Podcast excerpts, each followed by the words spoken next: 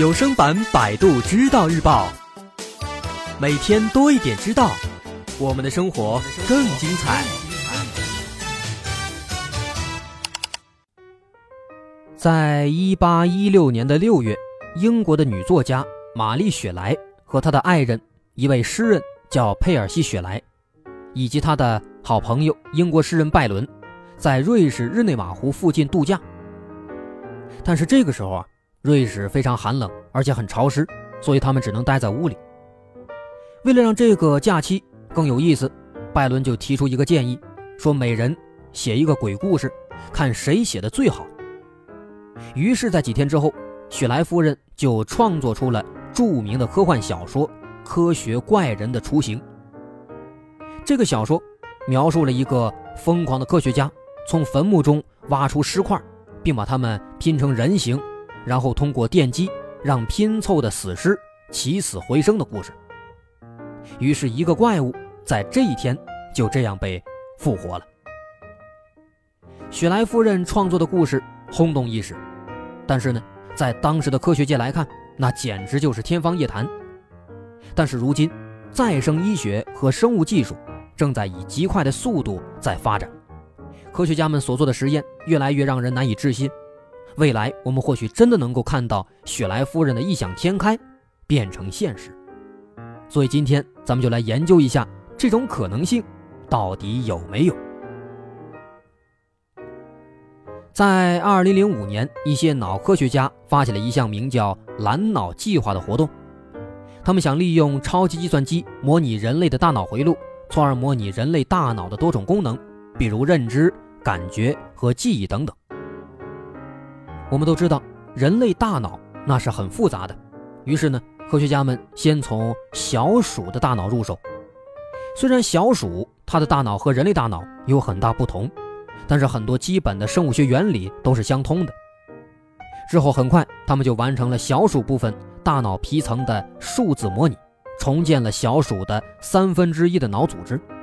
其中包含大约三万个神经元，这些神经元通过将近四千万个突触相连接。这个虚拟的小鼠大脑组织的内部电活动，确实就反映了实际上小鼠大脑中的活动。但是呢，研究人员承认，他们的工作呀，其实才刚开始，因为人的大脑包含大约八百六十亿个神经元，是已经模拟的小鼠大脑神经元的近三百万倍。所以说，这个工程量啊还是非常非常大的。另外，还有一个很特别的研究组织，叫做“二零四五行动”。他们的研究目标是把人类的意识上传到电脑当中。这个研究是由俄罗斯的亿万富翁叫德米特里·伊斯科夫发起的。当伊斯科夫他还是小孩的时候，看过一部科幻小说，小说的主人公吃了一些永生药丸。最后变得长生不老，这个小说呢，给他留下了很深的印象。他感叹道：“现在啊，如果没有永生技术，那自己呀，可能就会在三十五年内就死掉了。既然目前这个技术呢，还无法让肉体永生，那么大脑意识呢，也许可以通过某种途径让它永远存在。假如自己的大脑这个意识能够永存，那么从某种意义上说，自己呢，就是长生不老了。”于是他就把自己的资金投入到了这个二零四五行动当中。但是啊，这个二零四五行动的研究并不简单，它需要克服种种巨大困难。因为如果想把人类意识上传到电脑中，那么首先就要弄清楚怎样把大脑或者意识从人体当中给分离出来，然后搞清楚怎么能让它能够存活在机器里，最后再弄明白怎么样。能够把包括意识在内的其他一切思维都上传到电脑里。这个过程啊，听起来很奇幻，可是呢，二零四五行动的负责人认为这个呀，并没有违反任何现有的物理定律，从理论上它是有可能实现的。据说实现这个目标的时间将是在二零四五年，所以呢，这也是这个二零四五名字的由来。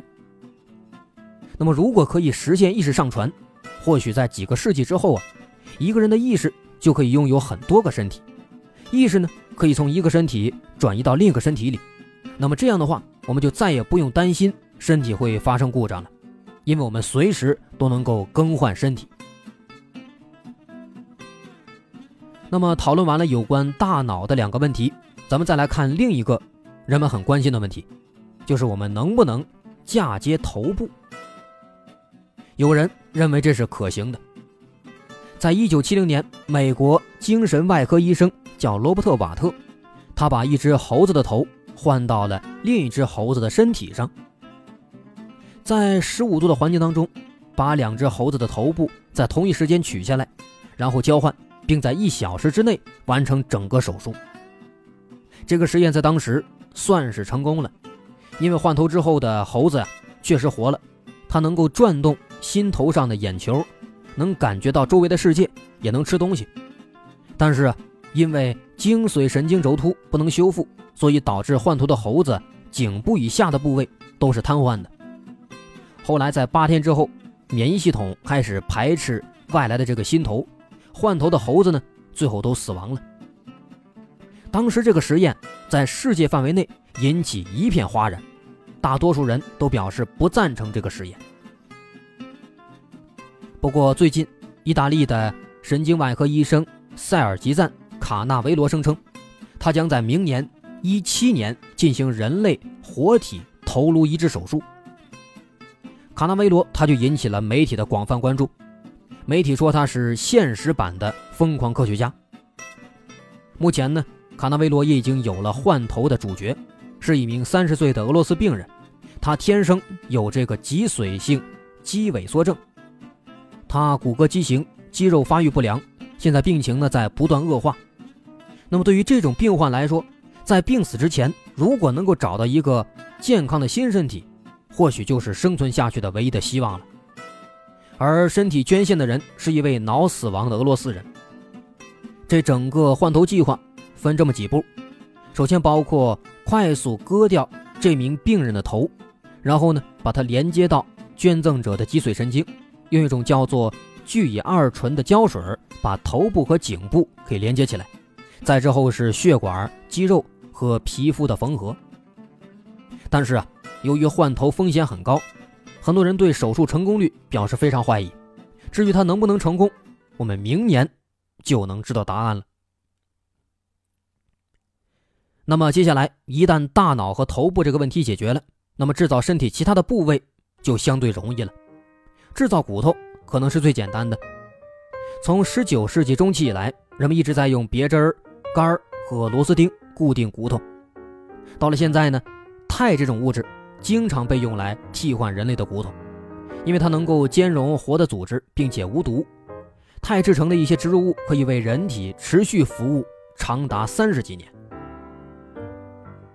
在小说《疯狂科学家》里，他用的这个骨头是从坟场里偷来的，但如果他生活在现代，那么他就不用再偷偷摸摸的去偷尸体了，因为。3D 生物打印机就能够打印出来完美的骨头复制品。在一二年，一名83岁的女性病人通过 3D 打印得到了一个下颌骨，而从打印这个下颌骨到安装只用了几个小时。这位女病人从麻醉中醒来之后，没多久就能说话了，而且很快就可以用新的下颌来吞咬吃食物了。同样，在一五年，一位西班牙患者。也通过类似的技术安装了一根钛肋骨。当然了，制造这些骨头可能很简单，但是制造体内器官那肯定就困难了。不过科学家们还是做到了。美国的卡内基梅隆大学的研究员采用一种 3D 生物打印机打印了人体器官，包括人造心脏、肾脏和肝脏都能够被打印出来。有了器官，那么接下来呢，就剩下皮肤了。